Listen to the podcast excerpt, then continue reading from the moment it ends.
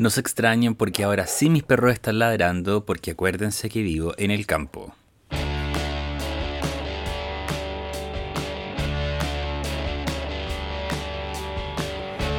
Chicos, ¿cómo va la cuarentena?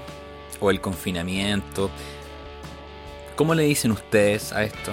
A todo esto, ¿en qué tipo de cuarentena están ustedes? ¿Están en una cuarentena preventiva o están en una, en una cuarentena obligatoria?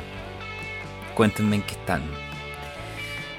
Tengan paciencia chicos porque esto parece que es para largo. Igual para todos ha sido difícil, para mí ha sido súper difícil estar en la casa y mezclar todas las cosas que pasan dentro del mundo del hogar y el mundo del trabajo. Todo eso mezclado en un puro espacio es bastante difícil. Y además, tengo que ordenar mi cabeza y grabarles un podcast, imagínense. Chicos, el día de hoy les quiero contar un, les quiero contar un, secreto. La verdad es que el otro día me puse a ver cosas en YouTube que uno siempre no asume que ve. Por ejemplo, eh, o sea, todos tenemos las típicas aplicaciones para ver películas y series. Y, bueno, obviamente que tienen una calidad súper buena y todo. Pero, pero encontré, encontré un gran nicho de, de felicidad viendo teleseries antiguas de los años 90 en YouTube. El otro día estaba viendo puras teleseries de del 90 y algo, Sucupira, eh, Oro Verde, todas esas teleseries que uno veía cuando era chico, la verdad es que las estoy como reviendo y ha sido súper entretenido encontrarme con mi infancia. Así que bien.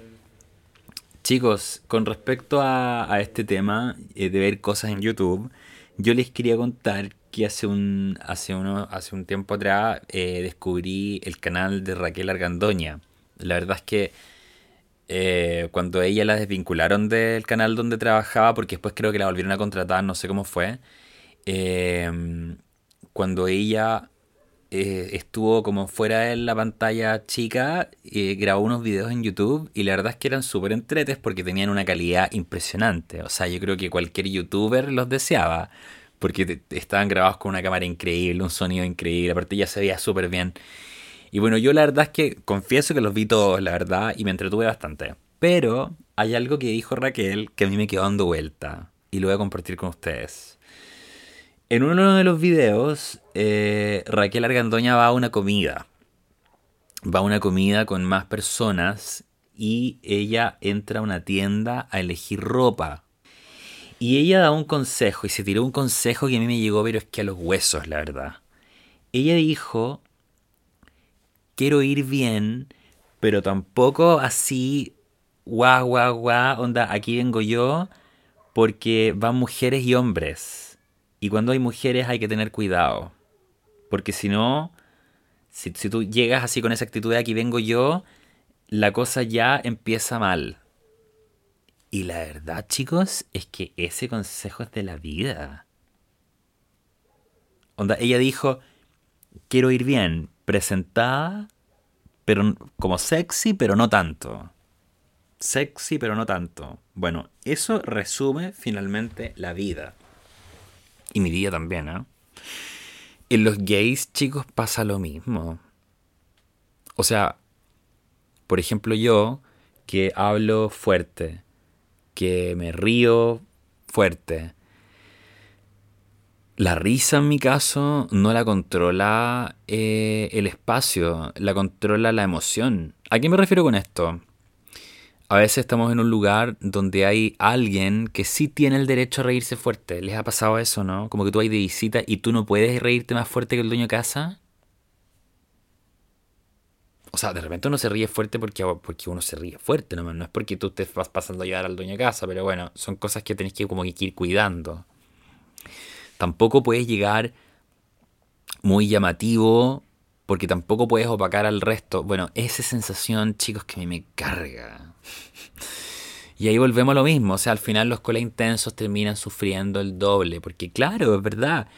Eh, y por ejemplo, si tú eh, estás en un grupo de amigos nuevos, por ejemplo, como que no te conocen y te invitan y tú vas eh, por primera vez, por ejemplo, no podéis pinchar con nadie.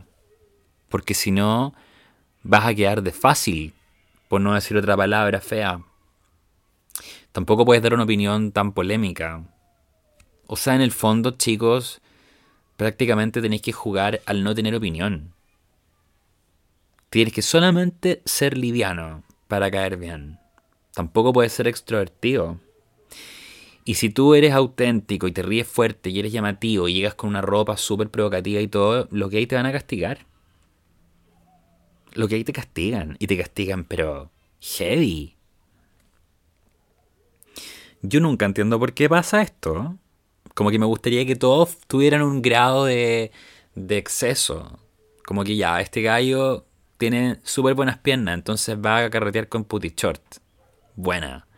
Este loco, puta, tiene el pelo súper largo y se lo tiñó rubio. Buena. Este loco le encanta, le encantan los colores, entonces llegó con una camisa floreada. Buena. ¿Cachai? Este loco habla súper fuerte y se ríe, pero hasta quedar afónico. Buena, dale. ¿Cachai? Como que bueno que la gente tenga algo que haga bien por ejemplo, en mi caso, yo, yo, yo asumo que me encanta hablar. Si no, si no, no tendría este podcast. Eh, pero hay gente que no le gusta que uno hable mucho. Pues en los carretes no es como que ya este gallo habló demasiado, chao. Ahora, yo quiero pensar, encontrando ya, ahora vamos a ir como en la profunda, porque ya conté el problema, ahora quiero entrar como en el, en el análisis. Yo creo que, que es culpa del patriarcado un poco. Quiero pensar eso. Quiero pensar que ahí está el problema. Como que en el fondo el machismo exige que el hombre, esta figura de hombre eh, expresivamente cisgénero, es el que tiene derecho a reírse fuerte, el que tiene derecho a estar al lado de la parrilla, eh, eh, preparando el fuego para la carne. O sea, es el que tiene derecho, digamos, a, a dar el saludo, ¿no es cierto? Es el que tiene derecho también a, a, poner autoridad, finalmente. Pero cuando un gay es expresivamente gay y se le nota mucho que es gay, no tiene permitido eh, dar opiniones muy fuertes. Eso es grave. Yo lo que he podido constatar en mis años como docente en educación superior es que hay una generación nueva de jóvenes que son los que tienen esta, esta, esta sexualidad que se puede describir hoy como genderless, que son como sin género en el fondo. Ellos como que son muy libres o no binario también, que no, no corresponden ni con el género femenino ni masculino, sino que están como un poco eh, en este espacio que queda entre estos dos géneros. Eh, también están, como les digo, los genderless que no tienen género y están también los gender fluid que me encantan, que son como los que pueden ser muy machos, pueden ser muy, muy, muy mujeres eh, y pueden jugar en el fondo. Em, hay, una, hay una drag queen de RuPaul's Drag Race que es la Detox, que a mí me encanta Detox y, y esta drag queen se define como gender fluid. Me encanta.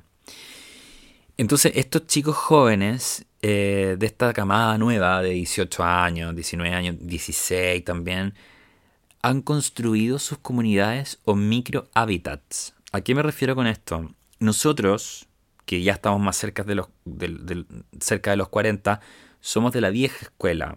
Nosotros éramos los que nos curábamos en la disco, éramos como los que teníamos que ir a un lugar. En cambio, ellos no, ellos eligen dónde estar, ellos eligen con quién estar el cuestionamiento de ellos parte desde ahí. Nosotros sentíamos al revés, que teníamos que ser elegidos por la sociedad o rechazados por la sociedad, pero siempre por la sociedad. O sea, la sociedad nos tenía que tomar o nos tenía que, nos tenía que levantar o nos tenía que dejar caer. Pero ellos no. Estos chicos jóvenes, esta nueva generación, anularon ese concepto de forma natural y construyeron su propia sociedad, su propia micro sociedad y yo me he dado cuenta de eso. Estos chicos tienen una libertad impresionante. Ellos deciden cuándo, cómo, con quién y dónde. Chicos, de repente deberíamos darle la oportunidad a las generaciones más jóvenes para que nos enseñen cómo vivir más felices sin estar pendientes de la aprobación de los demás. Les mando un abrazo grande y será hasta la próxima. Chao.